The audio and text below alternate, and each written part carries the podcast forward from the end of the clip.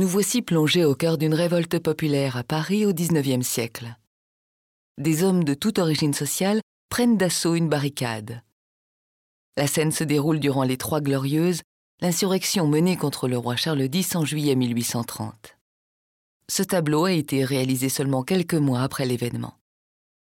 Ouvriers, étudiants ou bourgeois, tous sont rassemblés autour de la même cause, le drapeau tricolore. Parmi les tonalités grises émergent par endroits des taches de bleu et de rouge rappelant ces couleurs. L'étendard est mis en valeur par le mouvement ascendant de la composition ainsi que par la lumière qui surgit de l'arrière. Les rayons du soleil couchant se mêlent à la fumée des canons et mettent en valeur la figure allégorique de la liberté. Celle-ci apparaît sous les traits d'une fille du peuple dont le bonnet phrygien évoque la révolution de 1789.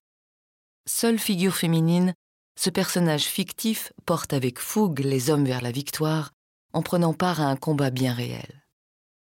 Son fusil à baïonnette la rend d'autant plus vraisemblable et moderne. Le gamin des faubourgs à ses côtés a inspiré Victor Hugo pour le personnage de Gavroche dans Les Misérables. La figure du bourgeois en chapeau haut de forme, elle, est considérée comme l'autoportrait de Delacroix.